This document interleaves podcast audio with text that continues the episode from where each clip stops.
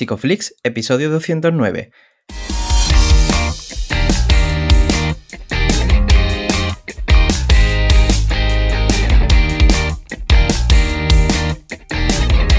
Bienvenidos a Psicoflix, un espacio de psicólogos para psicólogos, un podcast donde entre todos buscamos ser cada vez mejores profesionales de la psicología. Aquí hablamos de todas las estrategias, técnicas y noticias de la psicología contemporánea, pero siempre con la evidencia científica que nos gusta defender. Hoy estamos emitiendo nuestro episodio número 209 en el que vamos a hablar de la terapia breve estratégica.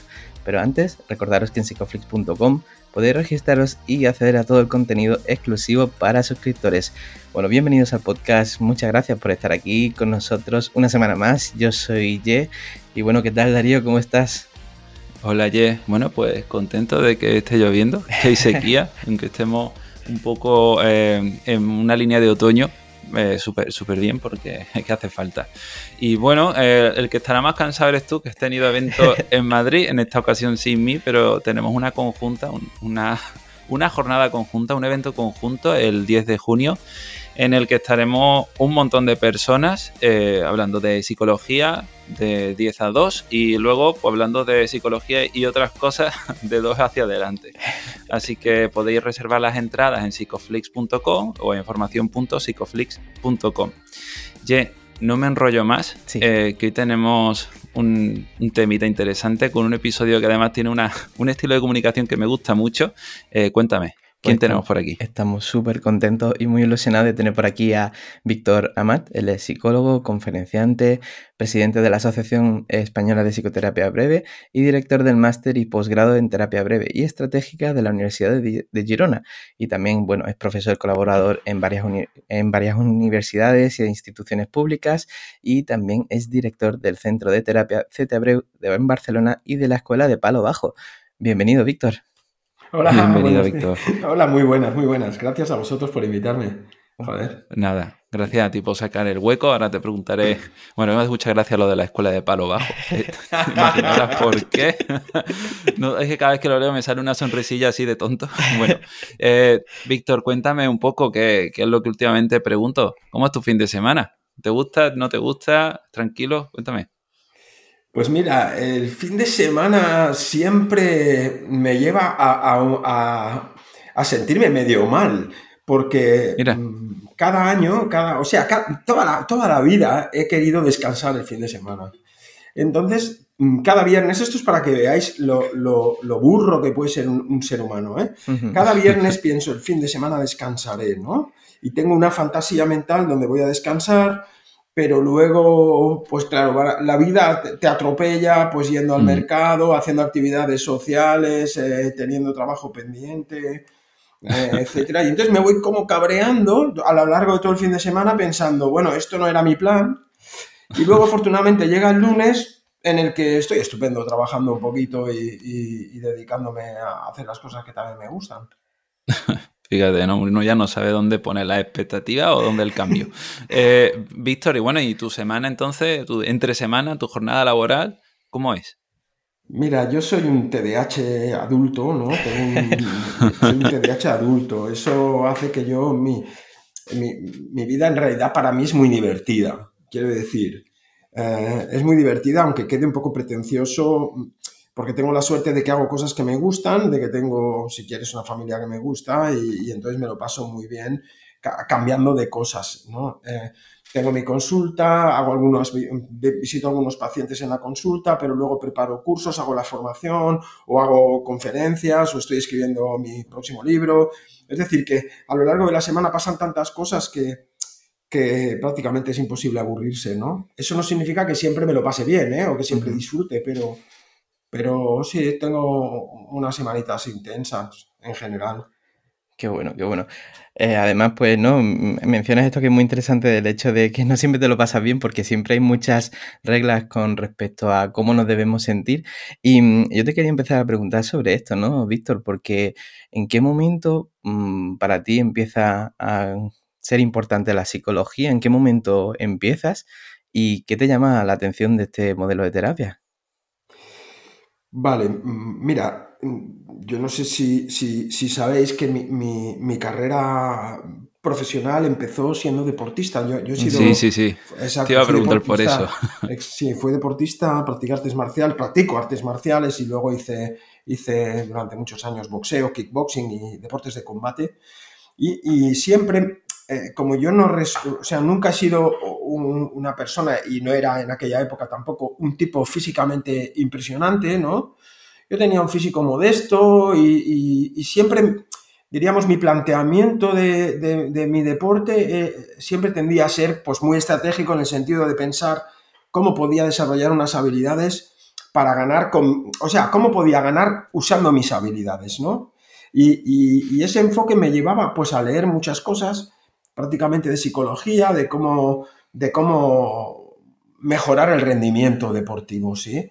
Y eso me metió en el mundo de la hipnosis, pude aprender hipnosis, eh, hipnosis que yo utilizaba pues, para mis propios entrenamientos, mis propias preparación para las competiciones.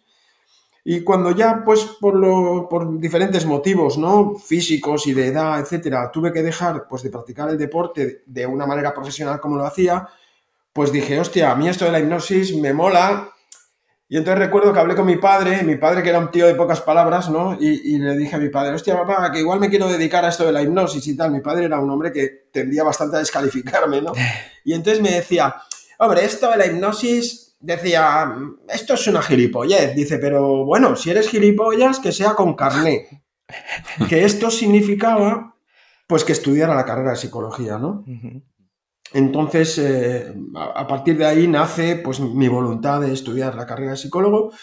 ¿Y por qué me dedico a la terapia breve? Bueno, pues porque como mi formación en hipnosis venía de un modelo ericksoniano, no sé si habéis oído hablar de Milton Erickson, pues claro, del modelo de Erickson se desprendía prácticamente ¿no? todo lo que era la escuela de terapia breve de, de Palo Alto, de Palo Alto, ¿no? Y entonces ya empecé pues de una manera natural a formarme en terapia breve como una manera de usar la hipnosis, diríamos, eficiente, consolidada y resolutiva. ¿no? E, es verdad que en este podcast hemos hablado poco de la hipnosis y ya que estabas contándolo, mis primeros eh, pasitos con psicología también tuvieron que ver con, con, esta técnica, que no deja de ser un entrenamiento en condicionamiento eh, clásico en muchas ocasiones. Y y claro, yo, yo, yo hacía psicología eh, creyendo que un poco iba todo por ahí, ¿no? Luego me di cuenta de que, de que no tanto, ¿no? Pero no hemos hablado mucho de, de esto, entonces, y de hecho eres la primera persona que traemos que ya lo menciona tanto, así que vamos a explicarlo. ¿Qué es la hipnosis? Eh, no es nada. bueno, no es nada. dejamos aquí el episodio.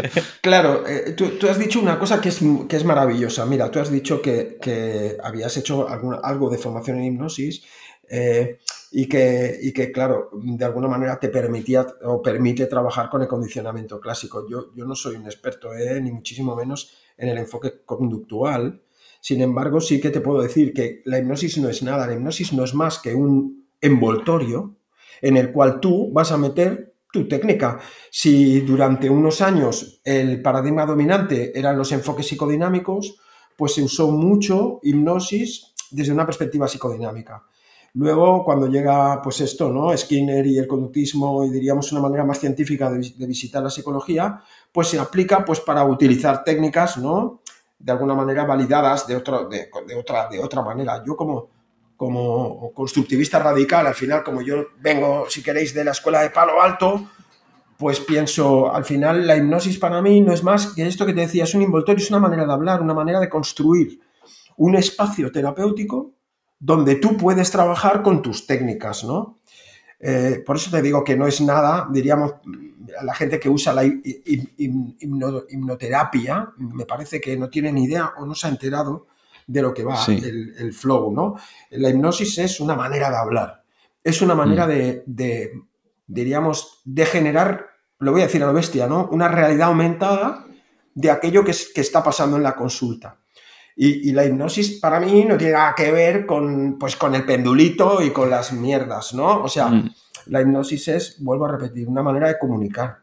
Claro, me parece muy curioso esto, ¿no? Que comentas, Víctor, porque cuando hablas de la hipnosis de una manera de comunicar, la comunicación está en la base de, la terapia y en los modelos em, de, de, terapia breve, pues está latente en toda la intervención. ¿De qué manera ha supuesto para ti un cambio entender esta forma de dirigir el lenguaje de otra forma? Pues mira, eh, eh, realmente tiene que ver con, esto que os decía antes, ¿no? Yo tengo un trastorno de déficit de atención y hiperactividad. Y entonces la terapia me aburre, o sea, me aburro, tío. O sea, eh, generando un espacio terapéutico que dure demasiado.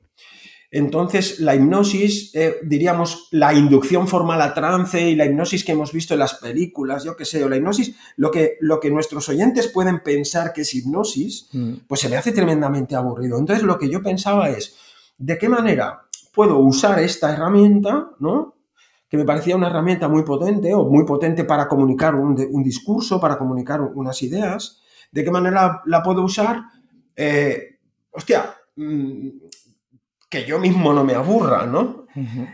Con lo que entonces eh, he ido derivando, si quieres de una manera un poco iconoclasta, en lo que yo llamaría persuasión, ¿vale? Que es una palabra que está muy denostada porque parece que sea una, cosa fea, ¿no? Pero yo digo, bueno, no, gran parte del proceso de la terapia y gran parte de, diríamos, de la eficiencia en psicoterapia, pues está basada en la comunicación y en la persuasión. Y al final, las psicólogas y los psicólogos nos dedicamos a persuadir a la gente de la manera que cada uno piense, ¿no?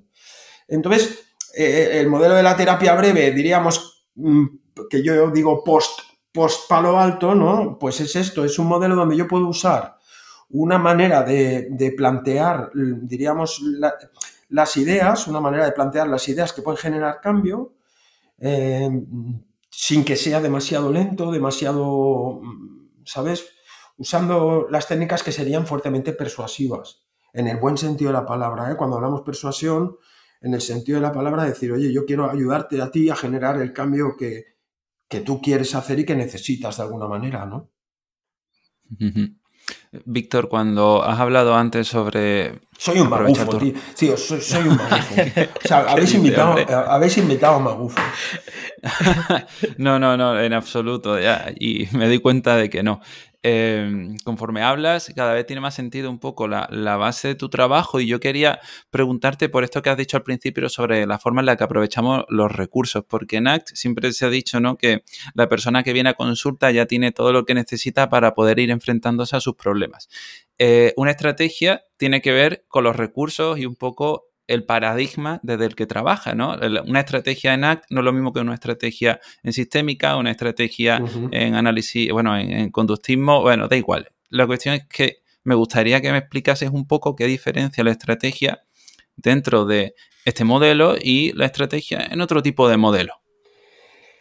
Eh, ¿Sabes qué pasa? Que, que en realidad desconozco profundamente cómo trabajan en otros modelos eh, Si es verdad que he estudiado algunos y claro, al final eh, lees mucho de cómo trabajan otras personas, pero, pero claro, yo cuando hablo de la estrategia estoy hablando de un planteamiento del caso, ¿no?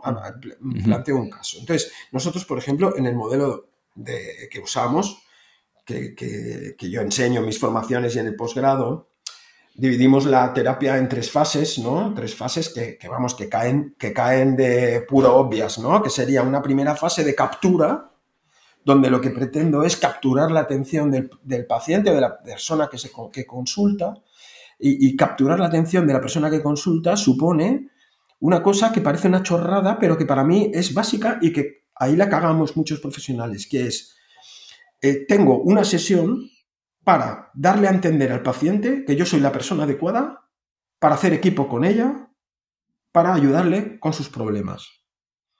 Y, tengo una sesión, o sea, mm, eh, podrías llegar hasta, hasta dos. Pero, por ejemplo, hay enfoques como el psicodinámico que necesitarías un año para generar un vínculo terapéutico con el paciente. Yo pienso, un año para mí es perder el tiempo, o sea, yo me moriría con un año, ¿no? Entonces digo, yo tengo una sesión en la cual yo le llamo de captura, donde intento hacer una anamnesis del problema, intento sobre todo que a, un nivel persuasivo la persona se dé cuenta de que yo estoy cazando la esencia del problema. Para eso, eh, bueno, pienso que, que, es muy importante esta primera, esta primera sesión. Entonces, en primera fase, que puede durar una o dos sesiones, yo voy a hacer unas primeras maniobras que son no tanto resolutivas del caso, no, o sea, no aporto ninguna información para resolver el caso, lo que busco es obtener toda la máxima información de cómo el caso es un caso y por qué y por qué se mantiene, ¿no? Luego vendría lo que sería la segunda fase, ¿no? En esta estrategia terapéutica, la segunda fase es donde yo voy a implementar mis técnicas o las técnicas que pueden ser de ayuda para ese caso. Claro, la propia terapia breve y estratégica pues tiene su manera de hacerlo, ¿no? Vamos a usar una serie de, técnicas que, igual son muy parecidas a las que se puedan usar en otras terapias, ¿no? Yo que sé, cognitivo-conductual o conductual o, otros enfoques. Y entonces en esa segunda fase lo que intentamos hacer es desbloquear eh, la percepción del paciente de estar paralizado o hundido en un problema. Cuando se desbloquea esto, pasaríamos es decir, tenemos dos, tres sesiones donde hacemos esto, intentamos desbloquear esta sensación del paciente del que yo no puedo hacer nada, soy víctima del problema, a una sensación diferente donde el paciente o la paciente tiene la sensación de que empieza a manejarse con el problema. No lo maneja de manera total, pero sí ya no ha salido de, diríamos, de estar embarrándose, ¿no? Y entonces la tercera fase igual es la, que, la que cuesta más o es la que puede durar más. La tercera fase es la que propone la consolidación de esos cambios que hemos implementado en la segunda fase, que muchas veces, y eso es lo que ha hecho famosa terapia breve, si queréis, ¿no? De esta cosa un poco paradójica o un poco espectacular, ¿no? Que a veces mm, los terapeutas breves nos gusta vender, ¿no? Sí. Y, y luego, pues claro, el mantenimiento de eso para lograr que la paciente o el paciente, la persona que nos consulta, hostia, adquiera un aprendizaje de eso, ¿no? Y diga, hostia, pues ahora me he dado cuenta de que yo cuando hago esto en lugar de aquello, pues estoy mejor, o cuando yo hago, eh, o cuando mm, le presto importancia a una parte, a un aspecto del problema y no a otro, pues estoy peor. Y entonces ahí en esa tercera fase de consolidación y de orientación a, a la independencia del paciente, por eso, porque nosotros hacemos terapia breve, pero no porque seamos más buenos ni nada, es porque simplemente, como decía mi amigo Antonio Olives, que eh, eh, fue presidente de la, Asociación de Terapia Familiar Gallega, él dice, nosotros hacemos terapia breve porque no la alargamos, coño. Me parece una idea brillante, ¿no? Es decir, claro, es que si te empiezas luego a alargarla, ¿no? Pero diríamos que cuando hablo de estrategia hablo de saber muy bien como terapeuta qué hago en la primera fase, qué hago en la segunda y qué hago en la tercera.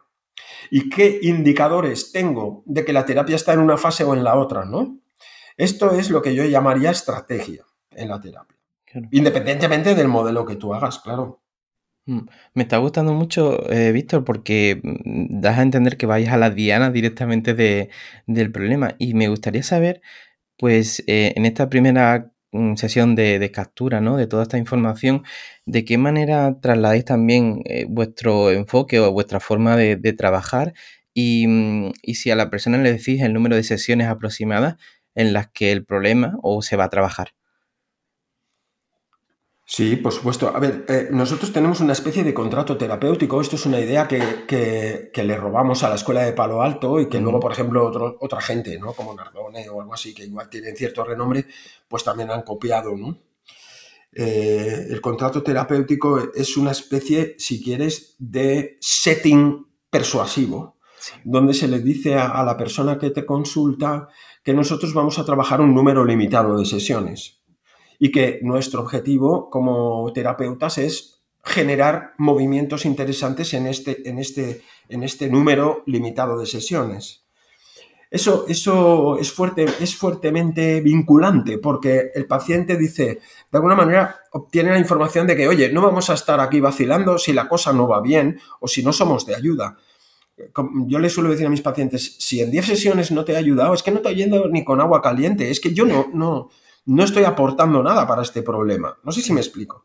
Sin embargo, los estudios de eficiencia de psicoterapia nos dicen que la gente cambia en seis sesiones. La media de cambio son seis sesiones. Por tanto, muy mal hay que hacerlo como terapeuta para no generar cambios interesantes en seis sesiones. ¿no? Es como que ni expresamente conseguirías que alguien se quede paralizado. ¿no? Por tanto, lo que buscamos nosotros es, diríamos, dinamizar esas seis sesiones haciendo movimientos que, que tienen un cierto algoritmo, ¿no? Y donde buscamos que la persona, pues esto, genere, genere cambios que son interesantes para ella. Eh, obviamente no vamos a arreglar nada, o sea, no, lo vamos a arreglar todo, eso está, o sea, me parecería pretencioso decir que yo, hago terapia breve lo, lo arreglo todo, ¿no? Pero, pero no hay nadie que lo arregle todo tampoco. Entonces, yo creo que esta, este contrato terapéutico donde le decimos a la persona, mira, vamos a trabajar un número limitado de sesiones, ¿no? Yo aquí en el centro de terapia breve estamos ahora diciendo siete, ¿no? Siete sesiones para generar este cambio. Le, decimos a la gente, mira, el trabajo terapéutico se hace entre sesión y sesión, por lo tanto la sesión, y esto es otro punto muy importante que, que es muy chocante, y es que las sesiones no tienen una duración, Mm. Mm, diríamos, máxima. Al contrario, le decimos a la gente, mira, las sesiones duran lo que duran. Puede ser que la sesión dure 15 minutos, dure 20 minutos, ¿no? Generalmente nunca duran más de 50 minutos. ¿Por qué? Porque la sesión es evaluativa y es de orientación. La terapia se hace en tres sesiones. Por eso es breve, porque la gente va a hacer cosas a lo largo de cada día. Cada día va a hacer algo que, que le supone generar cambio, ¿no? Y eso se le explica a la persona en primera sesión, porque consideramos aquí que, que lo que ha hecho que la terapia se haga lenta es la perversión de venderte por horas, ¿no? Porque claro, si tú, el nudo terapéutico de una sesión, perdona porque soy un chapas, ya ves que mi TDAH hace que no me calle. ¿eh? Esto me estaba interesando mucho, tío. Claro, si tú, si tú dices a la gente, mira, yo te vendo sesiones por una hora, pero el nudo terapéutico y la persona que es psicóloga y que ha trabajado bien sabe que la movilización emocional y, el generar movimiento terapéutico a veces dura 10 minutos o 12 minutos. Si a los 12 minutos has hecho el trabajo, ¿qué haces el resto de los 50 minutos restantes?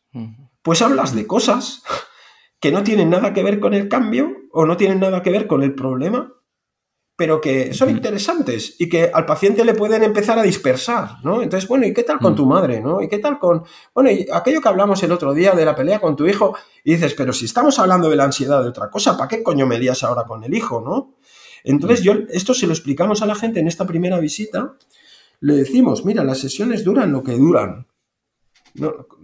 y esto eh, quizá, cuando hacemos nuestras formaciones con profesionales, esto les cuesta mucho, es como una creencia instalada de que las sesiones tienen una duración determinada. Yo creo que eso es el gran error de la psicoterapia y es lo que está haciendo que la psicoterapia vaya lenta y sea poco eficiente.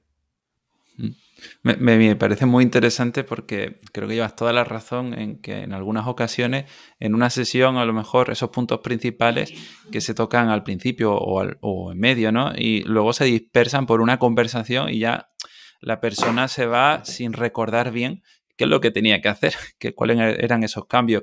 Yo quería preguntarte sobre si este enfoque es para todo el mundo consideras que hay algún tipo de perfil que no se podría beneficiar tanto de la terapia breve estratégica. Va, voy a. O sea, hoy venía con la intención de, ser polémico eh, en, el buen sentido. En el buen sentido. ¿eh? Siempre las polémicas eh, diríamos, como, como diría Piaget, ¿no? De la mm. tensión siempre se sacan cosas buenas. A ver, eh, yo, la terapia breve es, es que es un, es un oxímoron. Toda terapia debería ser breve. Por o sea, por definición, ¿no? Por definición, toda terapia debería ser breve yo diría que casi eres un cabrón si alargas la terapia más de lo que toca, ¿no? Eso por un lado. Sí, yo, estoy de acuerdo en eso. Claro, yo creo que deberíamos estar todo el mundo de acuerdo. porque si tú tienes un, grano en la nariz y vas al médico para que te cure el grano en la nariz, lo que quieres es que te lo cure o que hacer lo posible para que lo más rápido posible podamos arreglar este grano en la nariz. Y luego hay cosas que no son un grano en la nariz y que nos van a llevar más tiempo, obviamente. Pero siempre hemos de buscar el mínimo tiempo que se pueda para cada cosa, ¿no? Entonces, no me voy de la pregunta ¿Se puede usar para cada cosa? Sí, se puede usar para cada cosa en tanto en cuanto es un modelo de una manera de trabajar. Ahora, si yo no tengo ni idea de trabajar con personas con autismo, pues yo no me meto con terapia breve a trabajar con autismo. Quiero decir que también será importante que el propio terapeuta o la propia terapeuta mm, sea, coño, sea un poco seria y diga, a ver, yo de esto no sé, ¿para qué me meto? ¿no? Quiero decir que luego en cada especialización podríamos usar la terapia breve a condición de que sepas de lo que hablas. Si tú nunca has trabajado con trastornos de alimentación, por muy buen terapeuta breve y estratégico que sea, pero no tienes experiencia ninguna en trastornos de alimentación, hombre, pues igual, coño, fórmate un poco en esto, ¿no? Es decir, sepamos de lo que hablamos. Pero una vez cada persona me dice, mira, yo mm, trabajo con, ahora me lo invento, ¿eh? pues con críos que tienen dificultades de aprendizaje, ¿podría usar terapia breve? Pues sí, ¿Tú tienes experiencia en ese campo? Sí, pues la terapia breve te puede ayudar un montón. ¿Por qué? Porque es una manera de, pensar la terapia, pues que es interesante para ti, para ahorrar energía, para ser un poco más eficiente, para, para no tener la sensación a veces de que estás esperando que el otro haga cambios eh, espontáneos que a lo mejor no, no va a hacer, ¿no? Entonces, teniendo en cuenta, diríamos, esta, este matiz, que es, coño, tienes que saber de lo que hablas, entonces sí que me atrevo a afirmar que la terapia breve se puede usar en cualquier, en cualquier dificultad humana. Cuando las personas llegan a, sesión, en muchas ocasiones pues traen objetivos o demandas que, no suelen ser muy, muy claras. Y me gustaría saber cómo es tu proceso en esta primera sesión para empezar a organizar esta anamnesis o en qué información te, te sueles fijar lo bonito del modelo, lo bonito del, modelo, que, fijaros que es un modelo que tiene 60 años de antigüedad, quiere decir que ya yo no lo cambio ya por nada más nuevo, ¿eh? es como decir, yo tengo una Smith Wesson, ¿sabes? Calibre 36 y oye, claro, siempre salen miras telescópicas láser, hmm. pero yo pego mi tiro con mi Smith Wesson. Eh, lo que importa es que esté bien afinada y bien petroleada, ¿no? Entonces, ¿cómo hago? Eh, pues el modelo es muy sencillo en el, sentido de que la escuela de Palo Alto, en su momento, en los años 60, principios de los 70, ellos definen la terapia breve como un modelo de resolución de problemas humanos, ¿vale? Que está basado en entender cuál es la lógica de las soluciones intentadas de la persona para resolver el problema. Por lo tanto, el, practicante en terapia breve y estratégica, en este tipo de modelo de Palo Alto, eh, lo que busca es, o sea, tiene una presunción y es, el problema se mantiene no por lo que lo causó, sino por lo que hacemos para resolverlo. Si lo que hago para resolver el problema funciona, ole mis cojones. Pero si lo que hago para resolver el problema, por lógico que sea, no resuelve el problema e incluso lo perpetúa, entonces ahí tenemos un foco de trabajo que es muy interesante. Entonces lo que buscamos en la primera sesión en esta, diríamos, intención de capturar el problema del paciente, es obtener toda la información necesaria para saber cómo la persona ha intentado resolver el problema hasta ahora. Eso nos puede llevar 20-25 minutos de la primera sesión, es decir, hacer una anamnesis de qué cosas se han hecho para resolver el problema. Porque de ahí va a surgir, diríamos, todo el resto de la terapia, ¿no? Todo el resto, diríamos, del enfoque terapéutico.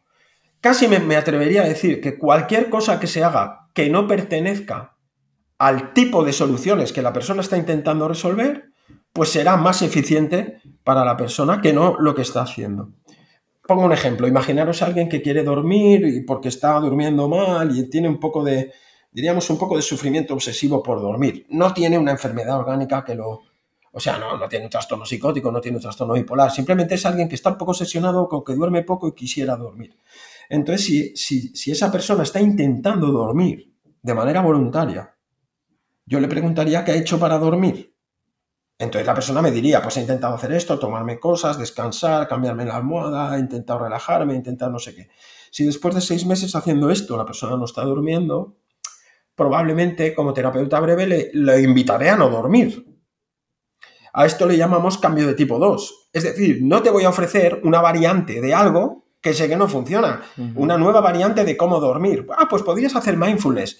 Bueno, pero si la persona me está diciendo que, hace tres meses que está escuchando audios de relajación o de audios de sonidos en blanco para no pensar y no está durmiendo, pues hacer mindfulness, por muy bueno que sea, no es, es una variante de algo que se ha mostrado ineficiente. No sé si me explico, ¿eh? Sí, sí. Entonces lo que buscamos es que cualquier cosa que no sea eso tiene que ser mejor, coño.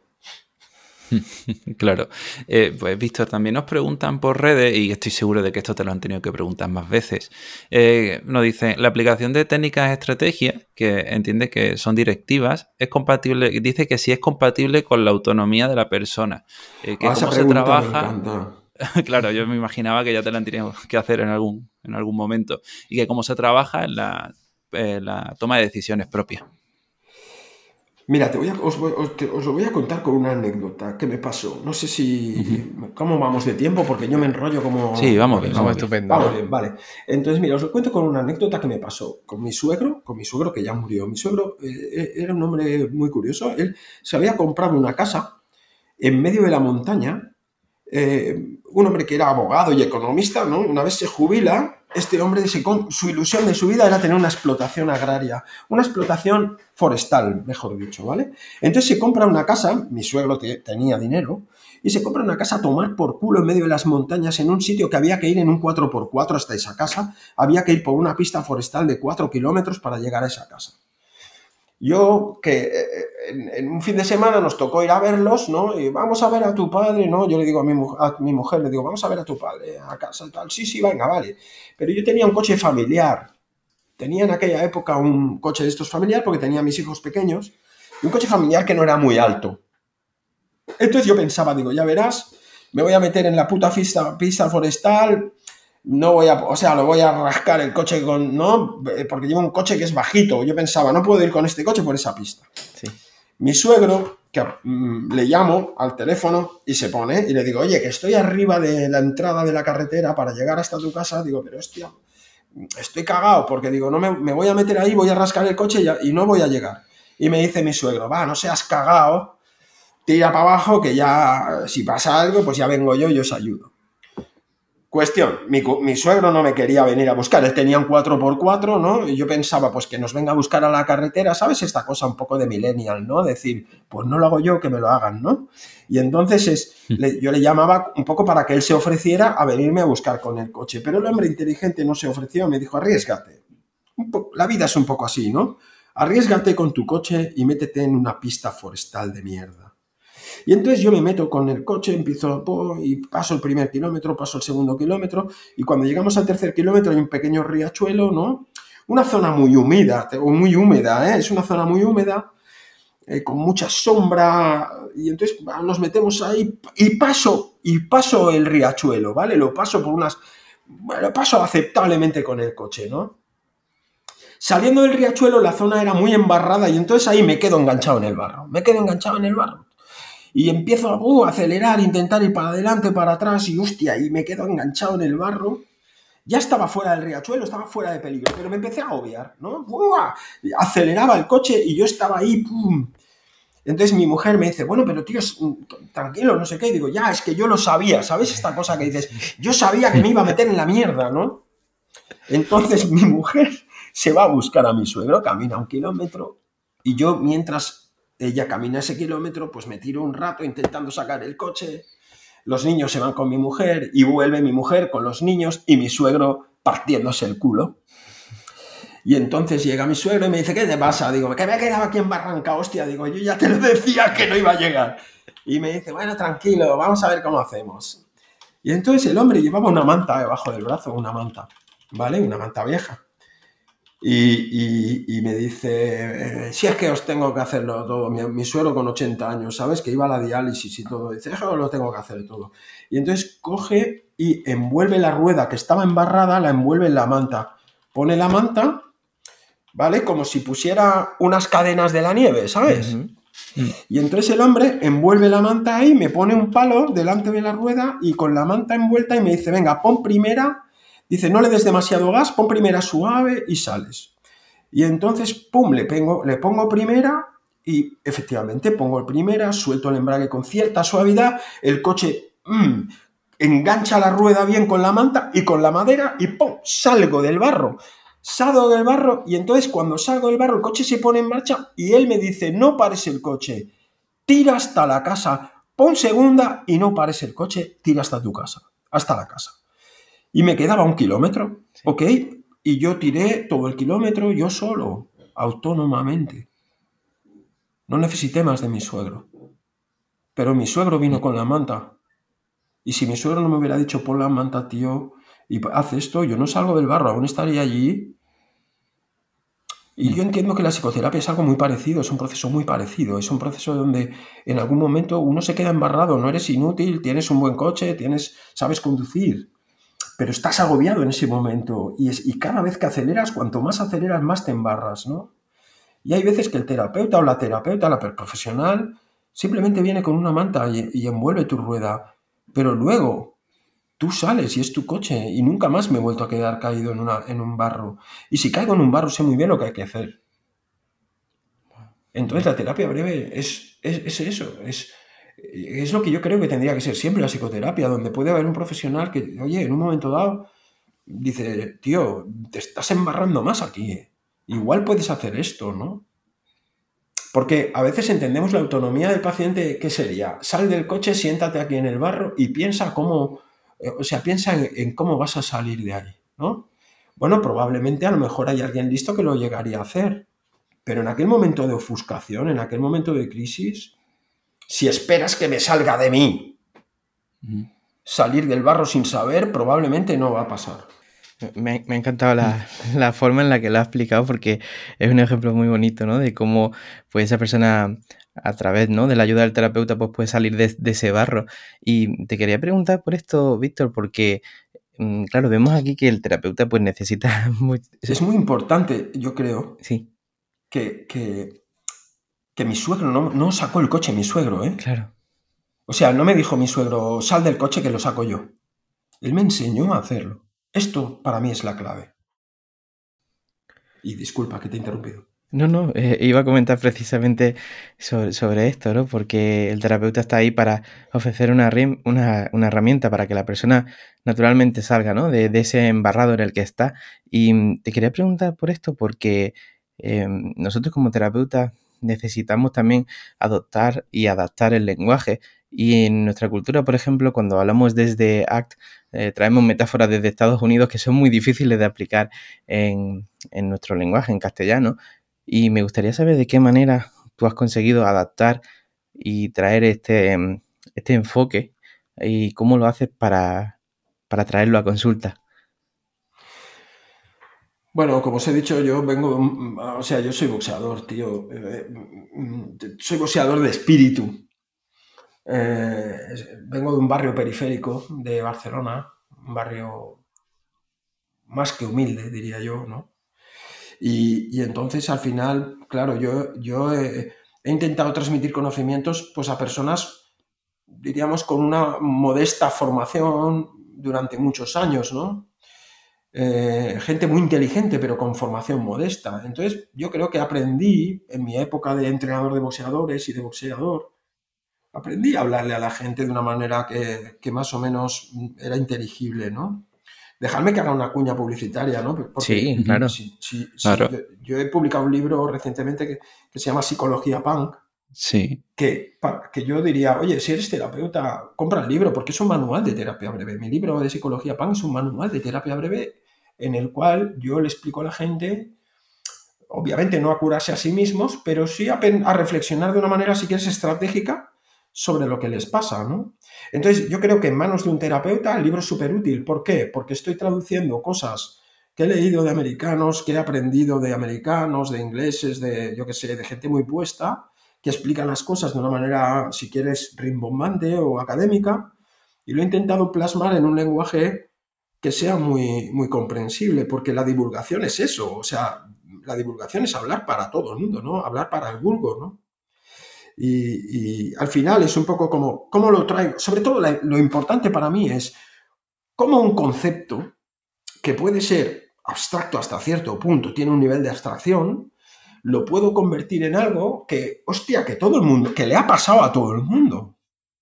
¿No? Eh, cuando tú le dices a alguien, hostia, te quedas en el coche enganchado en el barro, eso es algo que nos puede haber pasado a todo el mundo de alguna mm. manera, ¿no? Y entonces eso es conceptualmente, es comprensible de una manera universal. Y eso es la hipnosis. Es decir, la hipnosis es explicar las cosas de una manera donde todo, todo el mundo puede, hostia, lo puede entender, lo puede entender. Hmm. Claro, claro, esa traducción a metáfora, esa derivación de funciones es lo que nos ayuda a, conectar cosas tan complejas. Nos preguntan también sobre las aplicaciones en terapia de pareja y en sexualidad. No sé si hay matices ahí a tener en cuenta. Sí, claro, es lo que decía antes. Si tú más o menos controlas un poco lo que sería la terapia de pareja, la terapia de pareja, perdonad, yo no sé qué opináis vosotros, pero creo que sea la, de, las, de las intervenciones terapéuticas más complicadas que hay, ¿no? Sí, más complicada y más interesante desde mi punto de vista. Sí, entonces, claro, yo por ejemplo, nosotros trabajamos, eh, claro, hay un famoso artículo de Wakeland, uno de los padres del modelo de, de Palo Alto, ¿no? John Wakeland, que se llama nosotros hacemos terapia sistémica individual, ¿no? Entonces, nosotros trabajamos mucho problemas de pareja en individual, porque casi siempre hay uno que diríamos que está más motivado para el cambio, se queja más, entonces solemos trabajar con la persona que está más motivada para el cambio. Sin embargo, yo tengo mi compañera Beth, eh, que trabaja aquí en el centro, que trabaja con terapia de parejas, ella tiene formación previa sistémica, familiar, y, usa el modelo de terapia breve de una manera bastante eficiente, ¿no? O sea, se puede usar. El problema de la terapia breve es que como tiene un componente fuertemente persuasivo, claro, si tú tienes a los dos miembros de la pareja delante, es muy difícil como ganarte a los dos sin ser muy limpio, ¿no?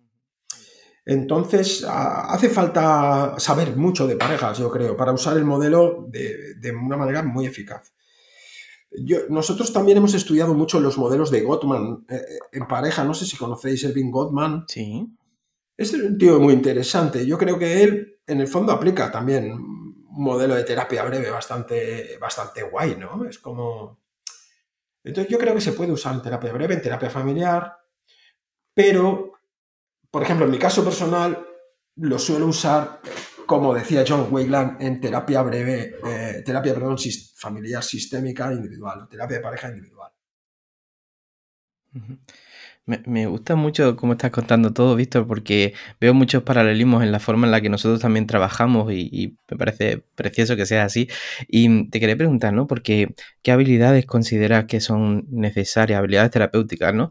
Para trabajar con terapia breve estrategia. qué crees que es necesario como terapeuta para, para trabajar con este modelo?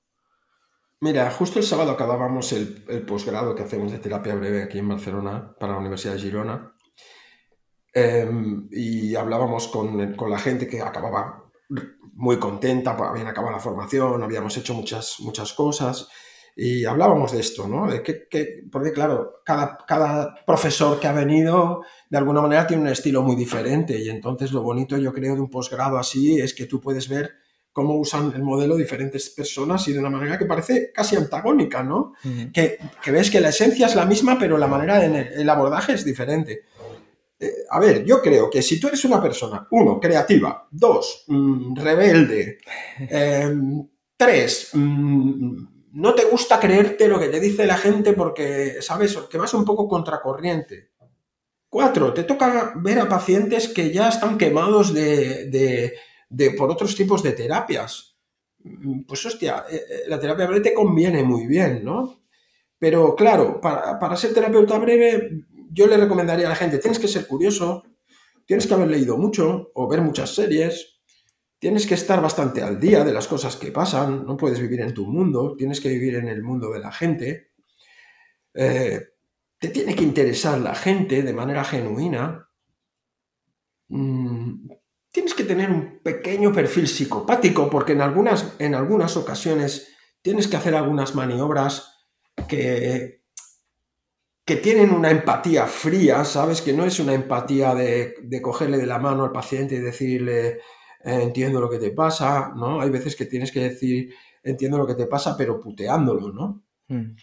Por lo tanto, requiere que también tú tengas este, diríamos, pues esto, ganas de jugar. Mira, habla, habla Jung de que existen cuatro energías arquetípicas que tiene que tener un terapeuta, ¿no? Eh, una es el amante, ¿no? Eh, tenemos el, rey, el amante, el mago. Entonces, claro, eh, y el bufón. Por tanto, el terapeuta tiene que tener la capacidad de, hacer, de hacer reír, de, de jugar eh, tiene que tener la capacidad de, embaucar, tiene que tener la capacidad de amar y tiene que tener la capacidad de dar un, lugar al paciente, ¿no? Entonces, aunque fíjate, ¿no? Jung es tan denostado hoy en día por los, por los psicólogos basados en la evidencia, ¿no? Yo creo que al final es un tío que, hace unas aportaciones que son súper interesantes. Si el problema de, esa gente era que eran poco eficientes o que no tenían prisa, ¿no? Vivían para, trabajaban para ricos y para gente aburrida, ¿no? Pero yo pienso, muchas de estas ideas son muy interesantes para llevarlas a, la tierra y decir, hostia, eh, vale, hay cuatro energías arquetípicas. Dicho así, es, una bufonada. Pero realmente cuando tú dices, hostia, es que el terapeuta tiene que tener algo de cómico, algo de amante, ¿no? Algo de luchador, algo de, ¿no? Tienes que tener un poco todas esas habilidades. Y en función de lo que pasa en la terapia, el terapeuta tiene que asumir un rol u otro, ¿no? Sí, esa flexibilidad eh, es importante y, complicada de trabajar, que además debe ir acompañada de, buena formación. Y quería preguntarte un poco sobre esto, ¿no? ¿Qué tipo de formación, qué libros, qué recomiendas para las personas que están interesadas en este modelo?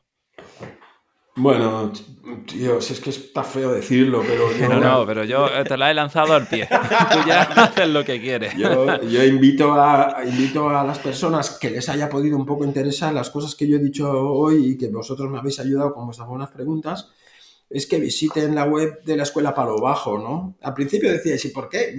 yo me río cuando escucho Palo Bajo, no puedo escapar de la sonrisa, ¿no? Y os voy a contar, o sea, ¿por qué se llama la Escuela Palo Bajo? Pues pues yo creo que en el fondo, mira, es el. Eh, yo os he dicho que estudié mucho en la escuela Palo, Alto. Sí.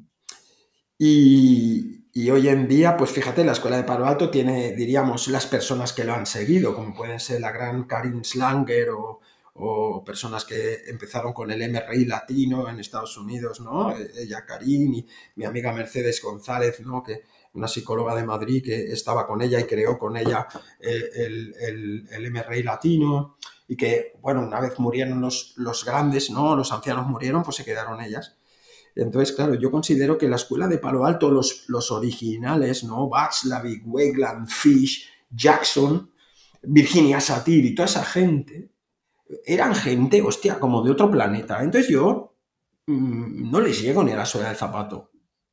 ¿No? Eh, si ellos medían un 80, pues yo mido unos 60, ¿no? Entonces yo quería darles un homenaje, pero no quería estar a su altura, por lo tanto, por eso le puse Escuela Palo Bajo. La Escuela Palo Bajo en realidad es un nombre que parece que de coña, pero es un homenaje, un homenaje genuflexo, ¿no? A, a gente que yo considero gigantes. O sea, para mí hay un antes y un después de esta gente en la psicoterapia. Qué bueno. ¿no? Entonces de ahí surge eso y entonces yo os invito a, que visitéis mi web de la Escuela Palo Bajo donde hago formaciones eh, y donde estoy intentando también robar alumnos a, pues a, formaciones de estas súper largas que dices, hostia, tú no necesitas 300 horas de formación para trabajar como terapeuta, ¿no? Tú imagínate una persona que ha hecho yo no sé, uno de vosotros que probablemente haya estudiado grado o licenciatura de psicología, más luego un máster, algunos máster general sanitario, otros además un máster de 200 horas de cualquier, yo que sé, de cualquier modelo, de terapia familiar, de terapia sistémica, de terapia cognitiva, de lo que sea. Y entonces yo digo, pero tú no necesitas 300 horas de formación, ya las tienes. Lo que necesitas son 50 horas o 40 horas de que te enseñen cómo hacer algo. Totalmente. Yo me apunté a un gran, a un famoso máster y me, entrevisté con los dos directores del máster y les dije, oye, mira, yo me quiero apuntar al máster, pero digo, yo quiero aprender cómo lo hacéis. ¿no? Yo le dije, yo quiero aprender cómo lo hacéis. Sí, sí, apúntate a este máster que te enseñaremos no sé qué. Mira, el primer año solo hice que leer pajas mentales. ¿Vale? Pero pajas mentales que digo, es que esto es insostenible. Digo, yo estoy visitando 10 casos por día y lo que me está contando esta gente, digo, eh, o sea, son cosas de pues, que estos tíos no han visto un paciente en su vida.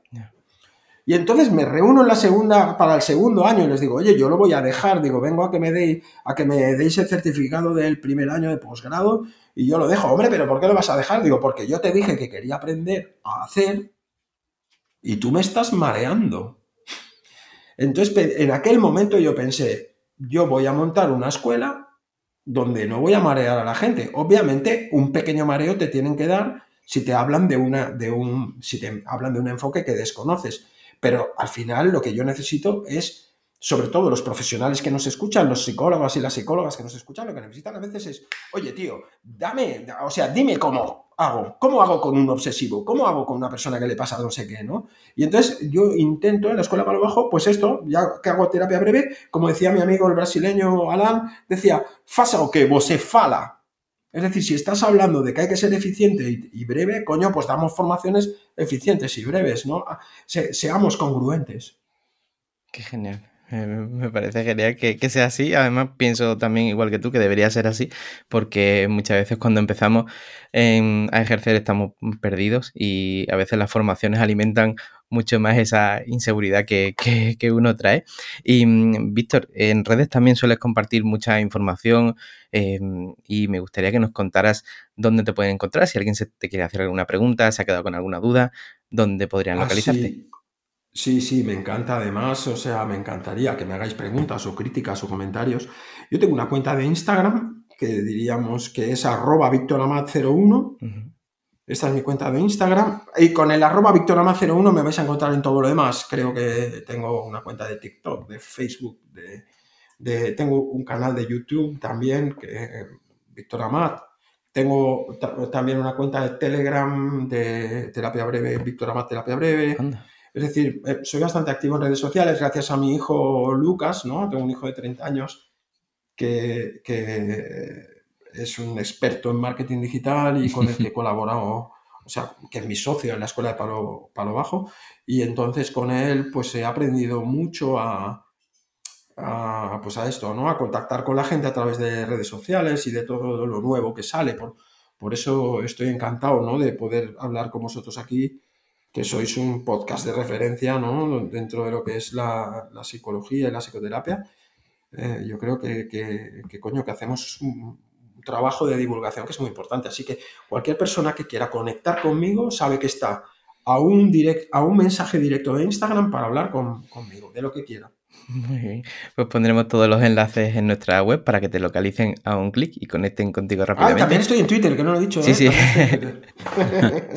lo pondremos también para que nadie se escape y que te, conecten a, un solo clic. Y muchísimas gracias por, este rato, visto que ha sido súper enriquecedor. Nada, muchísimas gracias, lo he dicho a vosotros por invitarme. Eh, a mí me gustaría, no sé si tengo un minuto, preguntaros cómo coño, o sea, ¿por qué, ¿por qué pensasteis en que yo podía en que yo podía venir, ¿no? ¿Qué, os hizo pensar que podía estar bien? Pues, em, fíjate, ¿no? Que una de las cosas que, veo eh, muchas veces y uno de los propósitos que tiene Psicofly es abrir el campo de la psicoterapia a todo lo que contenga evidencia, ¿no? Y yo siempre te leía por Twitter, te leía por Instagram y me gustaba mucho el contenido y la forma en la que divulgas. De hecho, tengo bastantes amigas que han pasado por tus cursos y han quedado muy contentas y dije, pues ¿quién mejor que Víctor de España para, contarnos sobre esto? ¿no? Entonces, y escuchándote me reafirmo incluso porque veo que hay muchísimos paralelismos en la forma en la que trabajas y en la que trabajamos nosotros, ¿no? También desde las contextuales. No sé si más o menos he conseguido responder tu pues es una maravilla escuchar e, es una maravilla escuchar eso, ¿no? Porque en el fondo eh, me corroboras algo que yo suelo decir y es que cuando hablamos de modelos terapéuticos, al final Mm, casi que todos hacemos lo mismo, quiero decir, y eso es un buen indicador. Yo, siempre le digo a los, a los, alumnos, les digo, oye, no se trata de lo que hagas o de si haces muchas cosas, se trata de hacer muy bien las cosas que haces, ¿no? Y en psicoterapia esto es lo que marca la diferencia. Es, puedes hacer cuatro cosas, pero si haces cuatro cosas muy bien, eres muy buena y ayudas a mucha gente. Sí, así es. Qué genial. Pues Víctor, eh, reitero mi agradecimiento. Seguro que muchas personas se han quedado con muchas dudas más. Así que lo mismo, volvemos a hacer otro episodio si a ti te apetece. Claro, cuando queráis, estoy a vuestra disposición. Bueno, pues muchísimas gracias, Víctor, por, este rato y muchas gracias a todas las personas que, estáis oyendo el episodio. Si os ha gustado, eh, suscribiros. Y nada, recordaros rápidamente que nosotros nos vemos en persona el día 10 de junio, que haremos el podcast en directo con distintos profesionales. Y mm, nada, que tenéis todas las entradas y toda la información en psicoflip.com, al igual que tendréis un nuevo podcast cada semana el próximo jueves a las 8 de la tarde en Spotify, en iBox, en iTunes y en YouTube. Hasta luego. Hasta luego.